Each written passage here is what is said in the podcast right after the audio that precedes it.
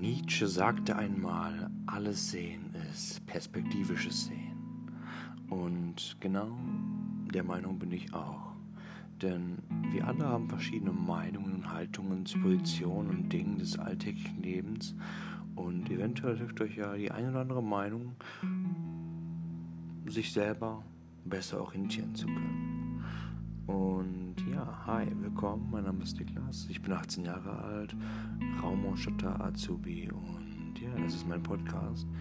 Und ja, ich versuche einfach mal ein bisschen so den täglichen Scheiß abzulassen und über alle möglichen Dinge zu reden.